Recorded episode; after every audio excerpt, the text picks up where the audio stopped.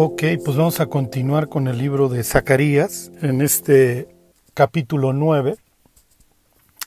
Este, como, como lo saben, pues este es uno de los de los capítulos más famosos del libro de, de Zacarías por, por la referencia al rey que viene sentado en, en un pollino. Ok, este. Entonces estamos viendo este concepto del, del Dios que combate, del, del, del, Dios guerrero, del Dios que lucha. Y como les he dicho antes, hasta cierto punto tenemos la misma esperanza que tenían ellos, de que Dios rasgue el cielo, de que, como dice Apocalipsis 19, se abra el cielo y Dios descienda. Y aquí vamos a tener referencia aquí en, el, en adelante en Zacarías a este concepto de en aquel día. Sí, aquel día que hace referencia al regreso de Cristo y que implica básicamente tres cosas. Cuando ustedes lean este día escatológico, este día en el que Cristo regresa, en el que Dios finalmente rasga los cielos e interviene, siempre van a encontrar tres conceptos.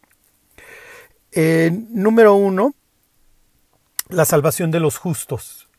Ajá, el estado de cosas obviamente cambia y los justos son rescatados. Esta, esta es la idea. Sí, número uno. Número dos, el juicio de los impíos. Y número tres, la restauración de la creación. ¿Ok? Por eso es que antes de el antes de la restauración de la creación, del juicio de los impíos y de la salvación. Y no me refiero a salvación en el sentido eterno del alma, de la salvación del infierno, sino el rescate de las personas que en ese momento están vivas, ¿ok? Y que están esperando que Dios intervenga. Entonces, es natural que antes vemos la, la reversión a un total caos. ¿Para qué? Para que venga la restauración definitiva. ¿okay? Por eso les decía que nos vamos a estar mezclando con los estudios de Apocalipsis. En el capítulo 8 de Apocalipsis que toca ver esta semana, lo que vamos a ver es una destrucción del orden, ¿sí? El orden que Dios establece, toda la restauración que Dios hace a partir del desorden y el vacío en Génesis 1, lo vamos a ver total y perfectamente destruido en, a través de los juicios del capítulo 8 de Apocalipsis. Es natural que ahí se vaya a dañar a los ríos, que se vaya a dañar el mar, que se vaya a dañar el sol, la luna. Ajá, entonces todo lo que Dios va, por así decirlo, restaurando en Génesis 1 y acomodando para generar un sitio en donde Dios pueda tener comunión con sus, con sus hijos, le hace los ángeles, ajá, de sus seres celestiales y el ser humano y tener esta gran familia, eh, pues vamos a ver una destrucción total. ¿sí? Bueno, ok, entonces estamos viendo cómo esta capacidad que tiene Dios de, de, no solamente este, luchar, restaurar, como lo dice el capítulo 9, que es lo que hemos estado viendo, este, restaurar los límites de, de Israel, sino esta idea también este, el juicio sobre Tiro, Sidón, etcétera, sino esta idea con los filisteos de aún a ellos incorporarlos como parte de su pueblo, o sea, un pueblo antagonista, 100%, como lo éramos nosotros, ¿se acuerdan este versículo que les leía la última vez de Colosenses, que éramos enemigos haciendo malas obras? Ahora Dios nos ha reconciliado a través de la cruz, ¿sí? Ok, y les decía, hasta qué punto ¿sí? se entendía que el Mesías iba a sufrir, que el Mesías iba a morir. Y muchas veces tenemos este sesgo de ver, de, mirar para atrás y decir, no, pues sí estaba muy claro, acuérdense, no es tan fácil. Y se los decía el, el, el domingo pasado, a Jesús, precisamente por este capítulo 9 de Zacarías, se le llamaba el que había de venir. Y Juan le manda dos testigos, Juan está preso, y le manda dos testigos para preguntarle si era él el que había de venir o si esperarían a otro. ¿Ok? Porque definitivamente Jesús no llena el perfil mesiánico que hubieran estado esperando. ¿Ok? Tipo Apocalipsis 19. ¿Ok? A Jesús nosotros lo imaginamos regresando o lo esperamos regresando en un caballo blanco. Ok, y ahorita vemos qué tiene que ver esto. ¿Por qué Jesús entra sentado sobre un sobre un burro? Sí, o sea, y obviamente está mandando un mensaje. Y un mensaje que tenemos que contrastar con, con Apocalipsis 19. Ajá. Finalmente, digo, eso es lo que hubieran estado esperando los judíos en la época de Jesús, a ver que venga, que nos libere de los romanos, que arregle las circunstancias, que cambie las cosas, que nos quite la bota de los impíos, que no volvamos a ver a un a un a un paisano, a un amigo, a un vecino crucificado, o sea, que, que se vayan todas estas insignias romanas, paganas, que estos dioses este, se vayan de nuestra tierra y que podamos gozar de nuestra comunión con Dios en paz es finalmente todo lo que los cristianos queremos. Ok. Entonces les leo donde nos quedamos la semana pasada, el 9.7, quitaré la sangre de su boca. Está hablando de los filisteos y pues, esta idea de que comían abominaciones. Dice, y sus abominaciones de entre sus dientes, y quedará también un remanente para nuestro Dios, y serán como capitanes en Judá, y Ecrón será como el Jebuseo. Entonces esta idea ya no, ya no se las repito, pero pues sí, o sea, Dios tiene esta capacidad para amalgamar a través de la cruz, ¿sí? a través de su perdón, a través de la reconciliación. Porque finalmente esto es lo que hace que personas vayan a poder compartir la eternidad juntos. Ajá, más allá de cualquier eh, idea, idioma, este, formas de comer, tradiciones, etcétera.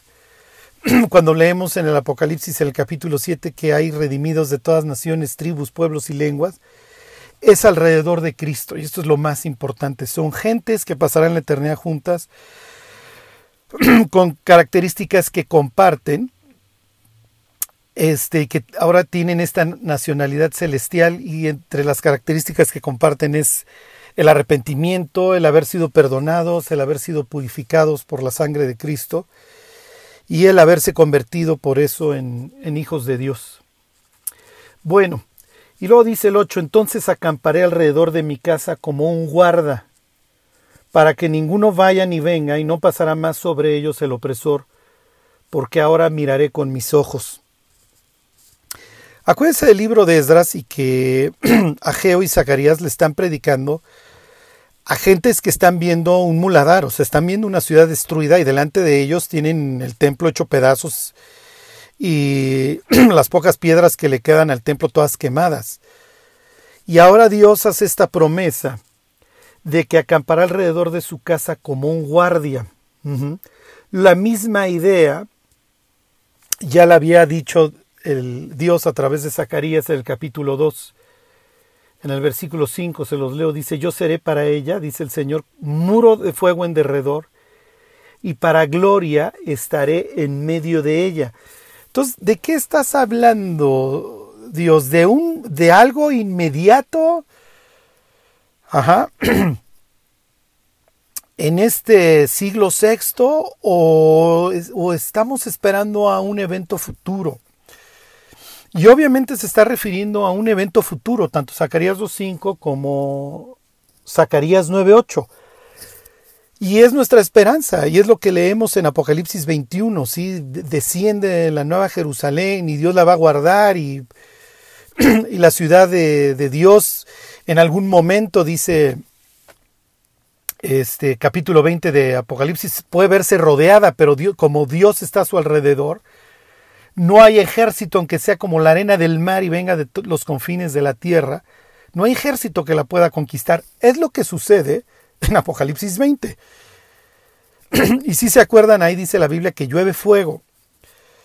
¿Ok? Entonces, miren, no ha acabado esta historia. La historia no acaba con el regreso de Cristo pisando el monte de los olivos, como lo va a decir Zacarías más adelante, y reinando. O sea, todavía va a haber una rebelión en contra de Dios y de su pueblo. Pero bueno, eso ya lo veremos más adelante. Lo importante aquí son todas estas promesas hacia el futuro. En este caso, ¿de qué nos está hablando? De una verdadera paz y seguridad. Ok, ya. O sea, no hay forma de que te asalten, de que te, de que te maten. O sea, no tienes que lidiar con esto. Jamás hay una paz perfecta, no hay médicos, no hay abogados, no hay conflictos. La vida como realmente Dios la planeó. ¿Ok? Y contrasten estos conceptos de paz y seguridad que maneja Dios contra los que maneja el mundo. Piensen en las palabras que dice Pablo, que cuando digan paz y seguridad, entonces va a venir lazo sobre ellos. Y como dice Jesús, yo les dejo mi paz, les ofrezco mi paz, no como el mundo la da. sí. Pero para tener paz en el mundo, primero hay que tener paz con Dios. Y eso es lo que desgraciadamente Israel no entendió. Cuando Jesús, esa tarde del 10 de Aviv o 10 de Nisan, es el mismo mes, el día que los judíos tenían que elegir el cordero que iban a matar, cuatro días después para la celebración de la Pascua, ese día Dios está diciendo, en pocas palabras, ah, estás los judíos, las familias están eligiendo el cordero que van a matar, les presento al mío. Ahí está el mío. ¿Lo vas a elegir a Él? Y ahorita les digo hasta cierto punto lo que va permeando todo el libro, la primera parte del libro de Ezequiel, perdón, de Zacarías. Y desgraciadamente cómo los seres humanos, ya olvídense el pueblo de Israel, la humanidad completa, cómo lo perdió de vista. Lo que ha destruido la vida del ser humano es el pecado. Sí. Entonces, es natural que, que hoy la humanidad esté viendo que si el cambio climático, que si estas enfermedades, lo que ustedes quieran, como la como los problemas a resolver, el problema del ser humano es su pecado. Y se lo dijo Dios a Adán, el día que peques, el día que me desobedezcas, Adán, Tú no sabes el caos que vas a generar. Y entonces lo que, lo que vemos en el Génesis es la reversión al caos a través de la desobediencia de un ser humano que decide no hacerle caso a Dios y creer que le puede enseñar a Dios. Entonces el ser humano queda totalmente desubicado, queda totalmente destruido. Es lo que nos enseña el capítulo 3 del Génesis. El hombre peca, y lo primero que hace es esconderse. Esto ya nos habla de un ser humano que quedó total y perfectamente desquiciado. Digo, Adán conocía a Dios. Y el Génesis 3 nos habla de esta idea de Dios paseándose, Dios caminando. Que más adelante, en esta idea de restauración a través de Israel, Dios maneja en la ley y andaré con ellos, y, voy a, seré su Dios, y voy a andar entre ustedes, y voy a poner mi casa con ustedes. Lo mismo que dice Apocalipsis 21. Esa es la idea de crear al ser humano. O sea, a ser un ser al que le voy a imprimir mi imagen con todo lo que implica ello y me voy a llevar con él. Pero este ser decide arrancar sus raíces y queda total y perfectamente desquiciado, decide pelearse con Dios y se vuelve loco. ¿Sí? Entonces, el ser humano pues, cree que se puede esconder de Dios, va, se esconde debajo de un árbol y cuando Dios está paseando, vemos esta ruptura y vemos este concepto del miedo y de la vergüenza, que son dos sentimientos que acompañarán a la humanidad hasta que Cristo regrese. Y lo que nos enseña esto es que el pecado es lo que ha destruido la vida del ser humano. Entonces, cuando estos restauradores regresan y tienen esta promesa de que Dios va a acampar alrededor, ok, qué bien, pero si Dios va a estar en la ciudad y todo va a ser felicidad, pero el corazón de toda la humanidad no está compuesto, entonces sigo teniendo peligro. Es lo que dice Apocalipsis 20. Entonces sigue habiendo peligro. O sea, si no tengo todo un pueblo decidido a habitar en paz con Dios y decidido a un arrepentimiento que le dure para la eternidad, entonces nunca va a haber paz. Coloca al ser humano nuevamente en el paraíso con el mismo corazón y vas a volver a tener tribunales de lo familiar, vas a volver a tener bomba atómica, vas a volver a tener envidias, etc. Y la vida será espantosa, como lo ha sido la historia de la humanidad. Entonces, el Dios no va a poder convivir con un pueblo de manera eterna que no quiera arrepentirse y volverse a Él con todo su corazón. Y así acaba el, el Apocalipsis. El que es impío, sí que le sigue actuando impíamente. El que es justo, justifíquese todavía. Esto que nos enseña, entre otras cosas, que una vez que una persona muere, su decisión queda fija para toda la eternidad. La persona que en vida se arrepiente, le pide perdón a Dios y se reconcilia con Él, lo que encuentra con Dios es paz. Es lo que dice Pablo. Justificados pues por la fe, ahora tenemos paz para con Dios por medio de nuestro Señor Jesucristo. La persona que decide no arrepentirse, esta decisión de endurecerse se, se fija, ¿ok? Se establece para toda la eternidad y tienes dos líneas divergentes que se irán separando cada vez más a lo largo de toda la eternidad. Unos disfrutarán su decisión de haberse arrepentido y buscar la comunión con Dios para toda la eternidad. Es lo que dice Pablo, capítulo 2 de la carta a los romanos. Gloria y honra a los que buscando gloria, honra e inmortalidad, ¿sí? hacen lo bueno, buscan a Dios, pero tribulación y angustia sobre todo hombre que hace lo malo. ¿Ok? Entonces, la persona que decide no arrepentirse, dice Pablo, eso lo explica en el capítulo 2, atesora, para, atesora ira para el día de la ira ajá, y de la revelación del justo juicio de Dios. ¿Ok?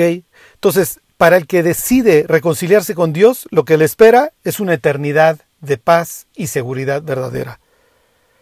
Para la persona que decide no arrepentirse, para la persona que se endurece cuando Dios lo busca, bueno, pues lo único que le quedará es una horrenda expectación de juicio y hervor y pasar su eternidad en un lugar de que creen de vergüenza. Eso es lo que experimenta Adán. Adán experimenta miedo, es que tuve miedo y me escondí. El capítulo 2 de Génesis termina diciendo que Adán y Eva no se avergonzaban. Y el libro de Daniel dice que el infierno es un sitio de vergüenza y confusión perpetua. Bueno, se los vuelvo a leer. Dice entonces acamparé alrededor de mi casa como un guarda, para que ninguno vaya ni venga, y no pasará más sobre ellos el opresor, porque ahora miraré con mis ojos. Ok, la Biblia dice que a Dios nadie le vio jamás, que Cristo nos lo ha revelado. En ese sentido, ¿qué es lo que dice Juan? Eh, Dios le dice a Moisés, nadie, nadie, me, nadie me va a ver y vivirá. Ese te va a dar permiso, te va a permitir que veas mi espalda. ¿Ok?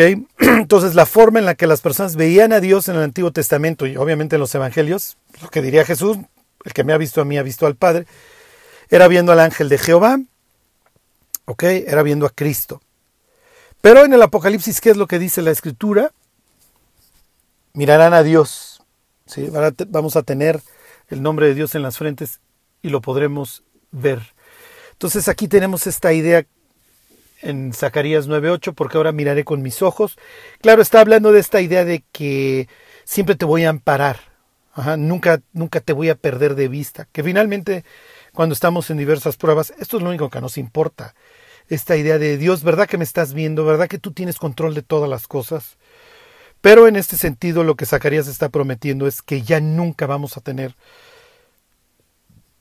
esta idea de que y si Dios no me está viendo y si Dios no está conmigo, nunca vamos a tener esta duda y hasta cierto punto pues ya no viviremos por fe. Y es lo que dice Apocalipsis, ya no habrá clamor, ya no va a haber esta idea de Dios, por favor, manifiéstate, ayúdame, arregla, lo que sea. Ok, pues esto es causa de gozo. Ok, ¿cómo voy a saber? Fíjense, ahora sí, Zacarías 9:9. Alégrate mucho, hija de Sión. Da voces de júbilo, hija de Jerusalén. He aquí tu rey vendrá a ti, justo y salvador, humilde, ¿ok? Y cabalgando sobre un asno, sobre un pollino, hijo de asna. Ok, nos queda claro, obviamente todos los cristianos analizamos este versículo con nuestros lentes de cristianos y nuestros lentes de, Nuevo Testamento y de Lucas capítulo 19, no nos cuesta ningún trabajo. Pero vamos a analizarlo desde el punto de vista de los receptores de este pasaje. Ok, tú estás viendo un sitio hecho pedazos, eh, Zacarías y Ageo están profetizando, te están impulsando a reconstruir el templo y entonces empiezan a reconstruir el templo. Y dentro de todas estas profecías y palabras de exhortación que, que Zacarías les dice es que se alegren porque eventualmente, sí, que canten, este, eventualmente va a venir el rey. Sí, va a venir el rey justo y salvador y no es Ciro y no es Darío y no es Cambises, no es ningún rey persa. ¿Ok? El rey va a ser justo y salvador. Ok, esto ya plantea diversos problemas. Ahorita los analizamos. Luego dice que humilde. ¿Ok? Y esta obviamente es una de las características que Jesús llena, pero que no estaban esperando los judíos. Los judíos están esperando el jinete en el caballo blanco que aplaste a los enemigos. ¿Ok? Y hasta cierto punto pues con bastante razón, porque es lo que más adelante va a decir Zacarías. o sea, a los que se le opongan, a los que vengan a atacar a Jerusalén, se les van a deshacer los ojos en las cuencas, la lengua, van a quedar desintegrados. Este rey va a pisar este, el, monte de Sión, el monte de los olivos, perdón, y, y se va a partir la ciudad, y pues esto es todo así el momento escatológico, etcétera, etcétera. ¿Ok? Entonces aquí nos está diciendo muchas cosas el pasaje. Vamos a empezar por partes. ¿Ok? Es causa de alegría. ¿Por qué? Porque ya viene el rey guerrero. Sí, ya viene el rey guerrero, pero... y vamos a empezar por esta parte. El rey guerrero viene sentado no en un caballo. ¿Ok? ¿Por qué no? Fíjense, les voy a leer el Salmo 20, versículo 7. y luego les leo Isaías 31.1 para que vean qué mensaje está mandando Dios. Acuérdense, cuando lean la Biblia, busquen patrones, busquen paradojas y busquen símbolos. ¿Ok? Hay muchas cosas que se acuerdan que son simbólicas, el trigo, el vino, la higuera, este, el mar, obviamente, ahorita esto tiene que ver con el mar, ahorita más adelante se hace referencia a esto. Eh, los caballos, obviamente. ¿Ok? No quiere decir que cuando la Biblia diga caballos esté pensando en carros. ¿Ok?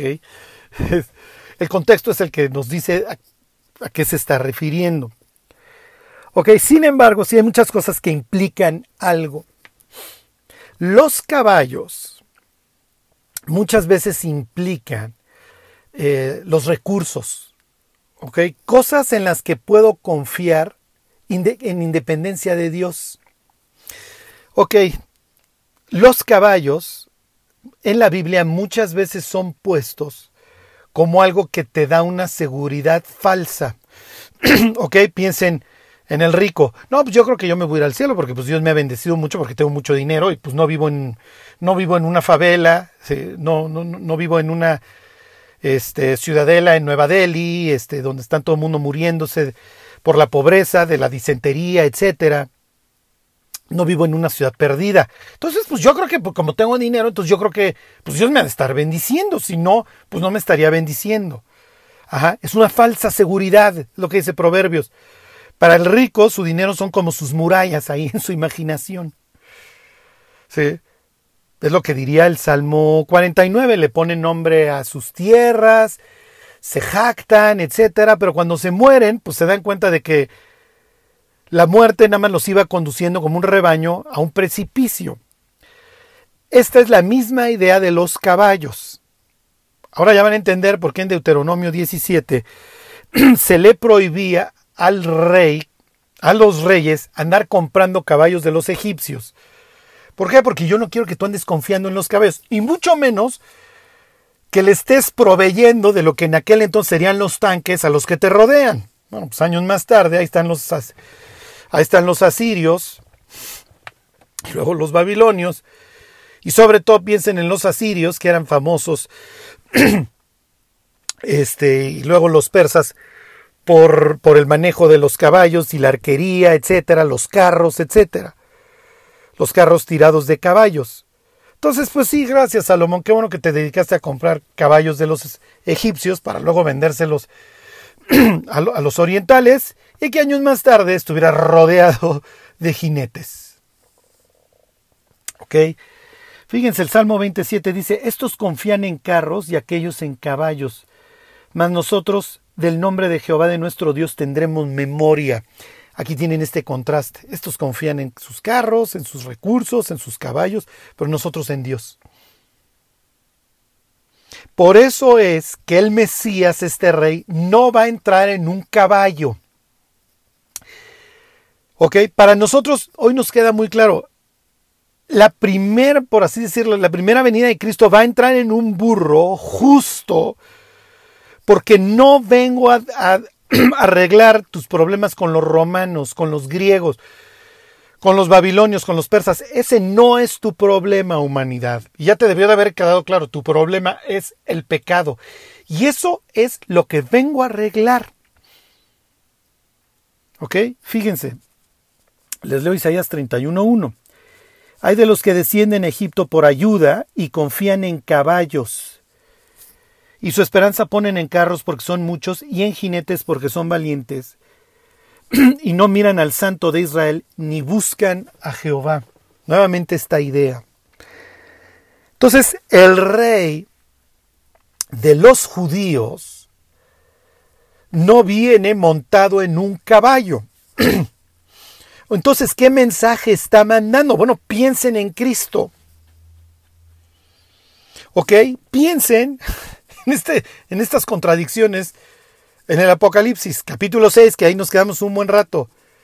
Líbranos, ¿se acuerdan que caigan las rocas sobre nosotros y los montes y decían a los montes y a las peñas, caed sobre nosotros y escondednos del rostro de aquel que está sentado sobre el trono y de la ira del cordero.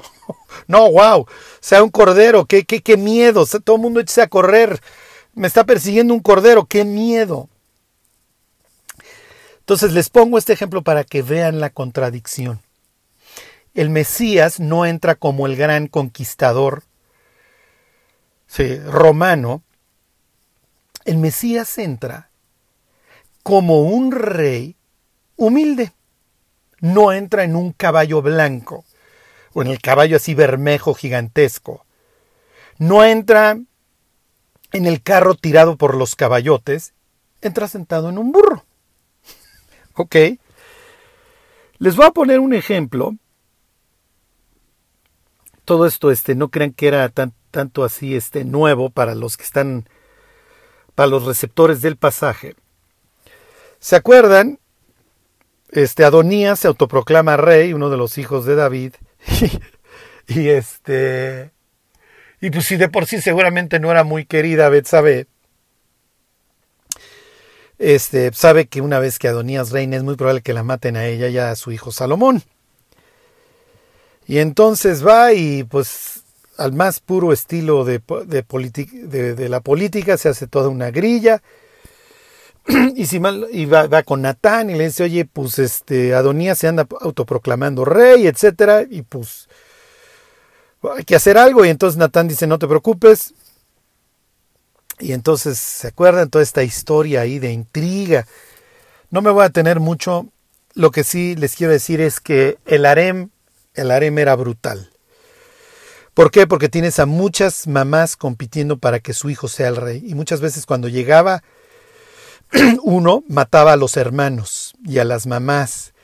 Entonces entre mamás se podían ahí sonreír, pero ay, ¿qué crees? Tu hijo se murió anoche, pues yo creo que le dio el mal de cuna o lo que haya sido, pero pues no sobrevivió. Y era, era, un, era un ambiente repugnante. ¿Ok? Con esto No, digo, no, no, no, les voy a decir que así fueran todos las situaciones de todos los reyes que tenían su harem. En el caso de David sí fue, ¿ok?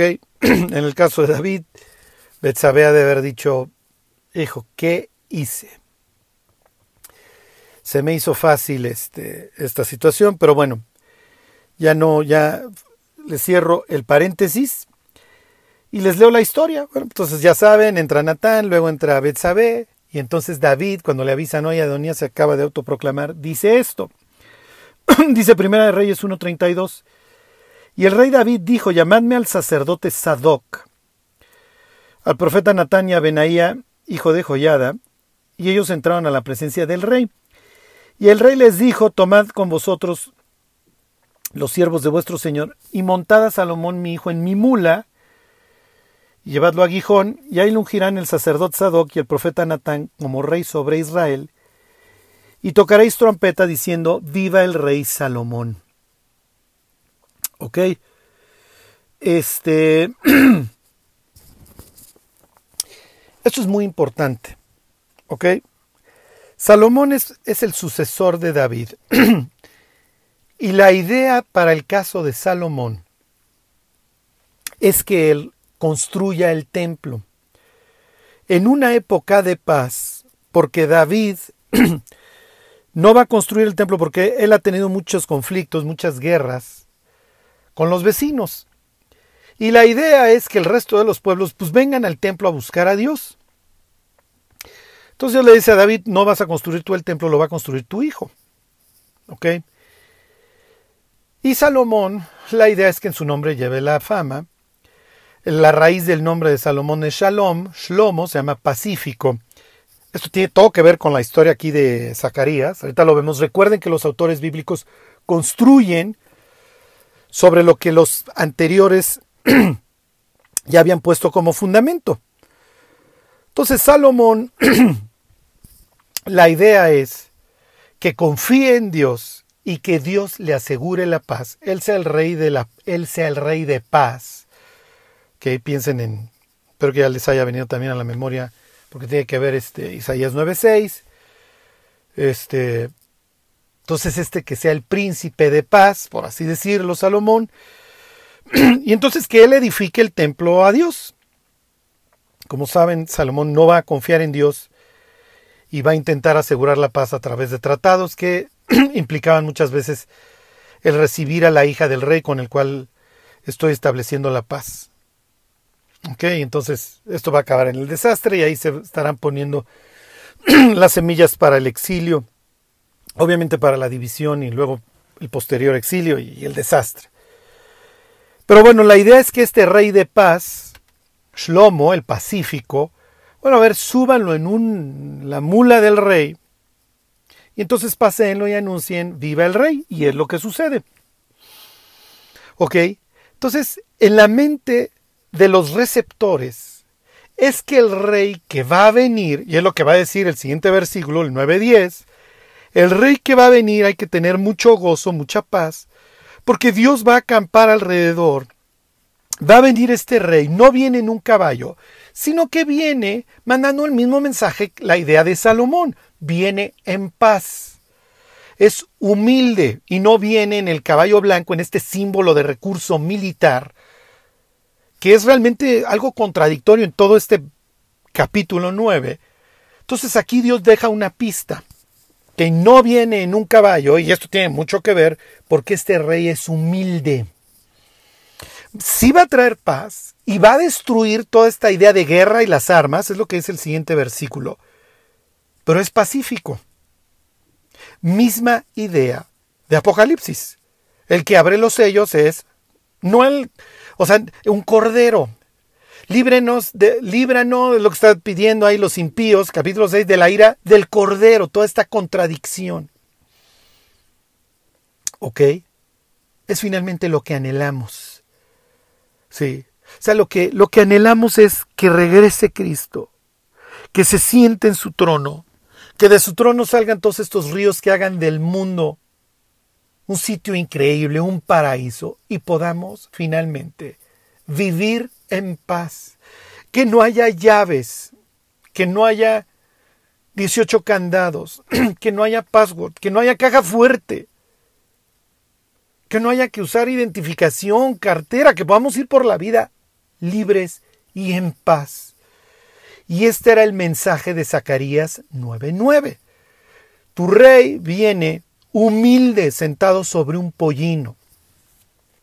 Ok. Y aquí viene algo muy, muy interesante. La Biblia dice, en el libro de Isaías, que Dios es justo y salvador. Y lo repite refiriéndose al futuro Mesías, al futuro rey, diciendo que es justo y salvador. La otra vez hablaba yo con una persona y le decía, mira, próximamente tengo que hablar de esto. Entre otras cosas se hace referencia al Mesías como justo y salvador. Y lo entendió perfectamente y me dice, eso no se puede. Porque si es justo, no te puede salvar. Y si te salva, no es justo. Esto es increíble. Miren, la, verdad es que me, impresionó que lo entendiera a la primera, o sea, ni le tuve que dar explicación. Nada más le dije, mira, la Biblia dice que el que va a venir es justo y salvador y, me, y, y cerré la boca. Y él meneó la cabeza y me dijo, eso no se puede. Esto es una contradicción en términos, es como decir este, liberal social o, no sé, comunista capitalista, lo que ustedes quieran, este, alto chaparro. Si es justo no nos puede salvar. Y aquí es donde nos atoramos. Y miren, esto es así una estructura perfecta en el capítulo 9 porque tienes a un Mesías que es justo y que es salvador, que se da el lujo de ser las dos cosas. Y más adelante da la pista y dice, y tú por la sangre de tu pacto serás salva. Viene esta idea de sangre y del pacto. ¿Ok? Entonces, como les dije, les decía yo la otra vez en este estudio de Apocalipsis 8 y el Éxodo, el acceso a Dios tiene que ser a través de la sangre. En el día de la expiación, el sumo sacerdote tiene que llevar a cabo derramamientos de sangre para posteriormente, llevando a cabo todo su proceso, entrar a la presencia de Dios, no sin sangre. Los judíos logran el éxodo y conservar la vida de los primogénitos, no sin sangre. Lo que, lo que Israel no entendió a través de su sistema sacrificial es que esto era sombra. ¿Por qué? Como dice la carta a los hebreos, la sangre de los machos cabríos y de los corderos, etcétera, no pueden quitar el pecado, por favor, y es lo que dice el Salmo 50. ¿Sí? O sea, todo lo que está en los campos, dice Dios, es mío. O sea, ya parece que lo vas a lograr. Dios, pero ¿cómo le vas a hacer para ser justo al mismo tiempo y salvador? Espérate cuatro días, hubiera dicho Dios, después de que entra su cordero a Jerusalén, y el día 14 lo matan. ¿Okay? Esto era increíble porque el Salmo 118 que cantaban durante esos días decía, entre otras cosas, sálvanos Dios, ¿a Juan de Josiana quiere decir sálvanos, ¿sí? Osana, ¿sí? Sálvanos. Y luego dice atad víctimas al altar y Cristo en una cruz diciendo, ¿qué crees que estoy haciendo? Y Dios gritándole a su pueblo, ¿qué crees que estoy haciendo? Ahí está la víctima atada.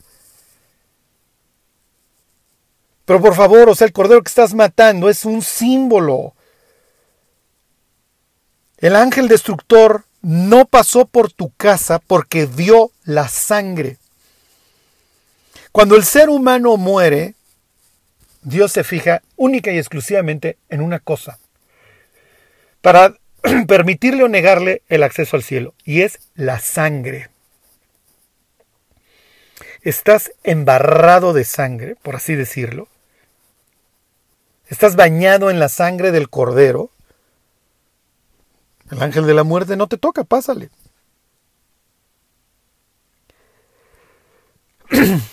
El Éxodo no lo dice, pero es probable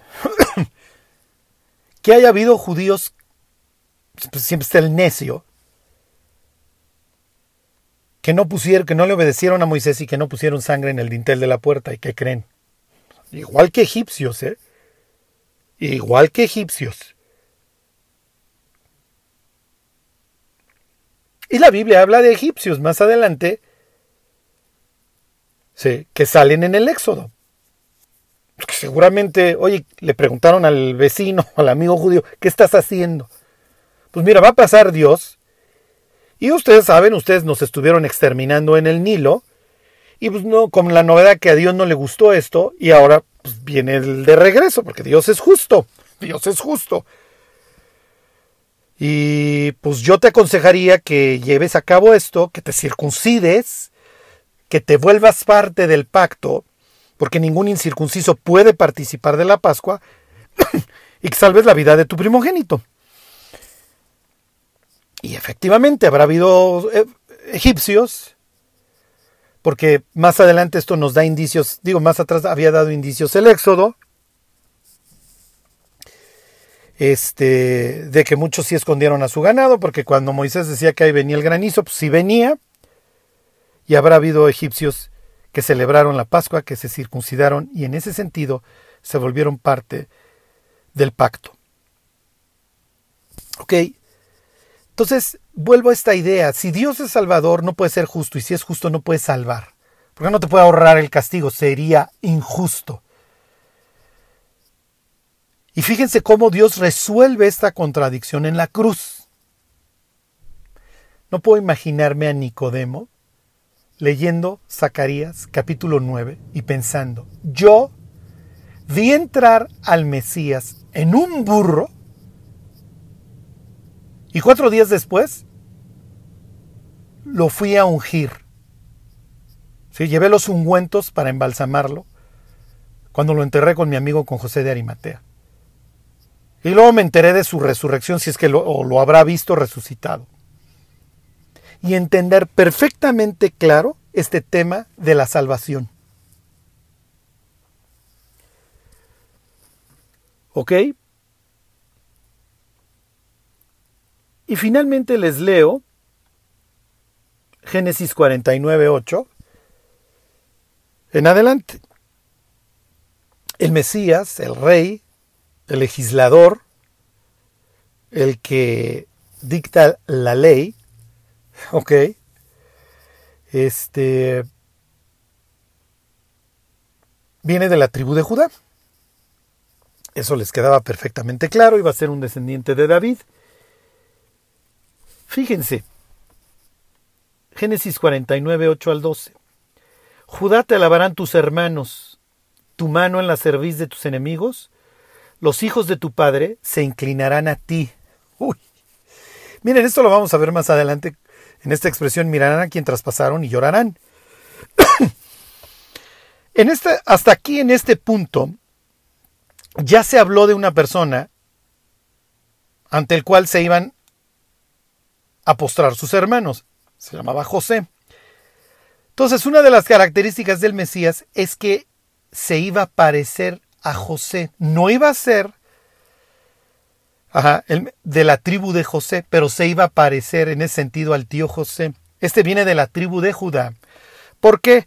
Acuérdense que Judá decide sacrificarse por Simeón, perdón, por Benjamín, con toda esta historia de la copa en el costal, etcétera, etcétera, no me detengo mucho ahí. Judá es un hombre que queda perfectamente transformado después de que el capítulo 38 de Génesis lo pinta como lo peor, que nada más da hijos para muerte, etc. Y posteriormente se sacrifica por Benjamín, está dispuesto a entregar su vida. Entonces Judá muestra esta transformación y entonces el Mesías va a compartir de Judá esta idea del sacrificio. Me, importa tanto mi pueblo y mis hermanos que doy mi vida por ellos, número uno. Y número dos, Eventualmente mis hermanos, así como reconocieron a José, reconocerán al Mesías. Piensa en el regreso de Cristo. Oh, oh. ¿Ok? Se le presenta como un guerrero. Es lo que va a decir más adelante Zacarías 9:10. Va a destruir los carros de guerra, etc. En este caso Génesis 49:8 habla de tu mano en la cerviz de tus enemigos. Le sigo leyendo, cachorro de león, Judá. Ok, eso nos lo encontramos en el Apocalipsis, ¿se acuerdan? El león de la tribu de Judá. De la presa subiste, hijo mío, se encorvó, se echó como león, así como león viejo, ¿quién lo despertará? Ok, no será quitado el cetro de Judá ni el legislador de entre sus pies hasta que venga Silo, una designación del Mesías, y a él se congregarán los pueblos. Misma idea de Zacarías 9, a ver que hasta los filisteos, etcétera, que vengan de muchos pueblos. ok, el Mesías va a restaurar a las naciones. Versículo 11. Atando a la vid su pollino y a la cepa el hijo de su asna, lavó en el vino su vestido y en la sangre de uva su manto, sus ojos rojos del vino y sus dientes blancos de la leche. No me detengo mucho en esta idea del lavó en el vino su vestido, solo, solo les recuerdo, se los había dicho en uno de estos estudios de Apocalipsis, cuando leen en Apocalipsis 19 que el Mesías viene en una ropa teñida en sangre, la pregunta es, ¿es su propia sangre o es ajena? Ya lo veremos. Solo quiero que vean esta referencia nuevamente mesiánica, en el sentido de que el legislador que viene de la tribu de Judá, eventualmente sus hermanos, lo van a reconocer y se postrarán frente a él. Número dos, restaurará las naciones. y número tres, esta idea de que trae su pollino y de que ahí lo amarra. Imagínense Jesús entrando a Jerusalén. No sé si había un viñedo en la zona, pero imagínense que se baja de él y va y lo amarra. No lo dicen los evangelios. Lo que sí dicen los evangelios es que Jesús entra sentado en un burro. Para cumplir Zacarías 9:9. Y entra humilde. ¿Ok? Entra humilde. Por eso es que no entra en el caballo. Esto es lo que Jesús decía de sí mismo. Y termino con esto. Dice Jesús, aprended de mí que soy manso y humilde de corazón, y hallaréis descanso para vuestras almas. La forma, desde un punto de vista escatológico, en la que los creyentes vencen, es la humildad no es la guerra. Es a través de un buen testimonio. Esta es la forma en la que los mártires de la tribulación, que ya vimos en capítulo 7 de Apocalipsis, vencen. A través de su testimonio. Hoy no vamos a lograr mucho, honestamente, en discusiones inútiles, peleándonos, etc. Lo que el mundo necesita ver, y estamos a cinco minutos de que Cristo regrese y de que empiece el día del Señor, lo que el mundo necesita ver es a nosotros viviendo para Él, santificándonos, buscando a Dios, pidiéndole a Dios que nos haga mejores, que nos limpie, que nos purifique. Retomo esta idea del, del pacto y de la sangre la próxima semana. Sí, ya acabamos este Zacarías 9:9. Nada más con esta idea Los judíos van a entender, y les leo los versículos de Zacarías la próxima semana, que antes de que venga el rey, lo había dicho Zacarías, el pecado tiene que ser quitado. Así decía Zacarías 3.9. Mientras hay pecado no puede haber paz con Dios y eso es lo que Cristo arregló en la cruz, ahí pagó por nuestras faltas. ¿Ok? Por la sangre del Mesías. Pero me meto ahora en el cráneo de estos, de estos que han regresado. Dios les promete y les dice, alégrate, va a venir tu rey, justo y salvador, sentado en un pollino, hijo de asna. Eso es lo que tienes que esperar, es lo que tienes que ver. ¿Ok? Y luego les dice, por la sangre del pacto vas a ser salvo. Es lo que dice Jesús antes de morir. Este es, este es el nuevo pacto en mi sangre. Esta idea del pacto asociado con la sangre También está ahí en Éxodo 24, etc. Solo les quiero decir esto. Los judíos ya habían entendido que el Éxodo no se logra sin el derramamiento de sangre. El hecho de, la, palabra, si mal no recuerdo, es naga, o sea, aventar, embarrar. Luego les desarrollo toda esta idea. El hecho de, este, de embarrar esta sangre o salpicarla, si así lo quieren, en el marco de la puerta, cerrarla, matar un cordero y comértelo, implica varias cosas para los judíos. Número uno, implica fe. Confío en esto.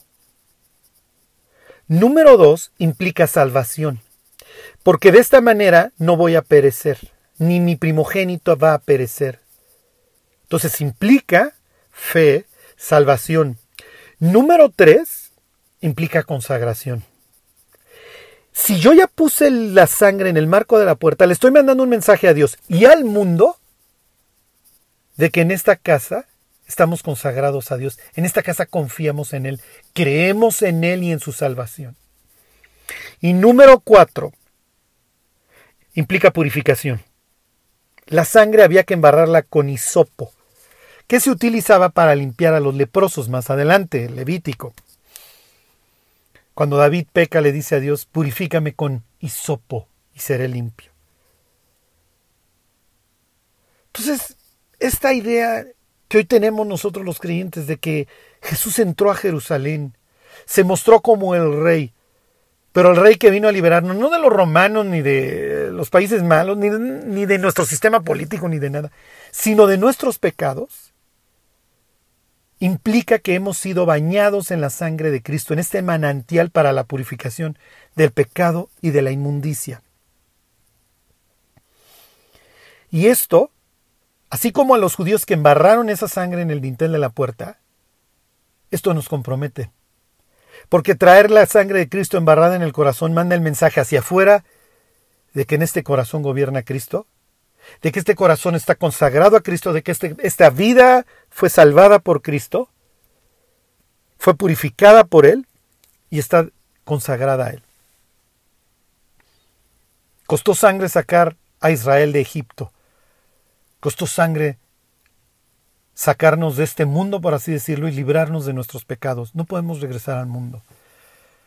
Y esa urgencia que los judíos tienen de salir de Egipto ese día, es el que tenemos que tener nosotros, esa misma urgencia de ya no vivir en el mundo y estar expectantes por el regreso de Cristo. Que Dios los bendiga.